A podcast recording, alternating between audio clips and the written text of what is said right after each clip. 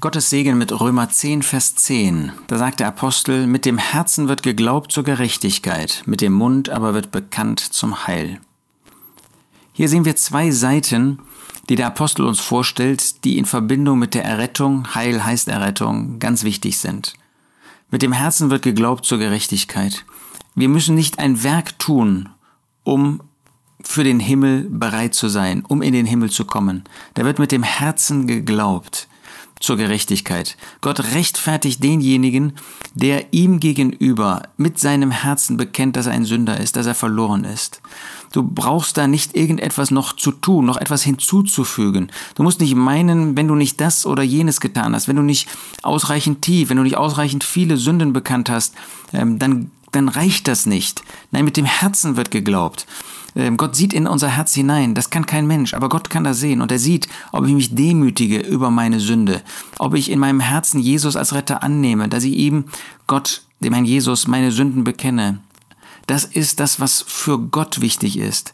Aber mit dem Mund wird bekannt zum Heil, damit die Errettung auch in dein Bewusstsein kommt, ist es wichtig, dass du das, was du erlebt hast mit dem Herrn Jesus, ich meine diese Bekehrung, diese Umkehr, diese Buße, diese Trauer über deine Sünden, dass du das auch mit deinem Mund bekennst und damit deutlich wird, dass du ein bekehrter Mensch bist. Das, genau das gibt dir Heilssicherheit. Sonst fragst du dich, habe ich wirklich ausreichend? Habe ich überhaupt? Ja, und wenn du das bekennst, wenn du das auch mit dem Mund bekennst, dann äh, wird das bekannt zum Heil. Dann ist das die Errettung, deren Bewusstsein du gerade dadurch bekommst, dass du diese Dinge auch Menschen gegenüber bekennst, deiner Familie gegenüber. War das nicht das, was der Herr Jesus auch diesem Mann in Gadara gesagt hat, den er von vielen Dämonen befreit hat?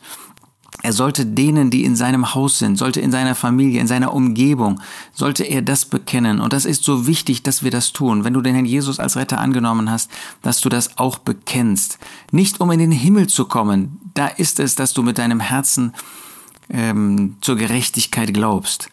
Aber das, was du glaubst, das wird doch auch aus deinem Mund hervorkommen. Das, wovon das Herz voll ist, das bekennen wir auch mit unserem Mund. Sonst ist die Frage, ob es wirklich in unserem Herzen ist.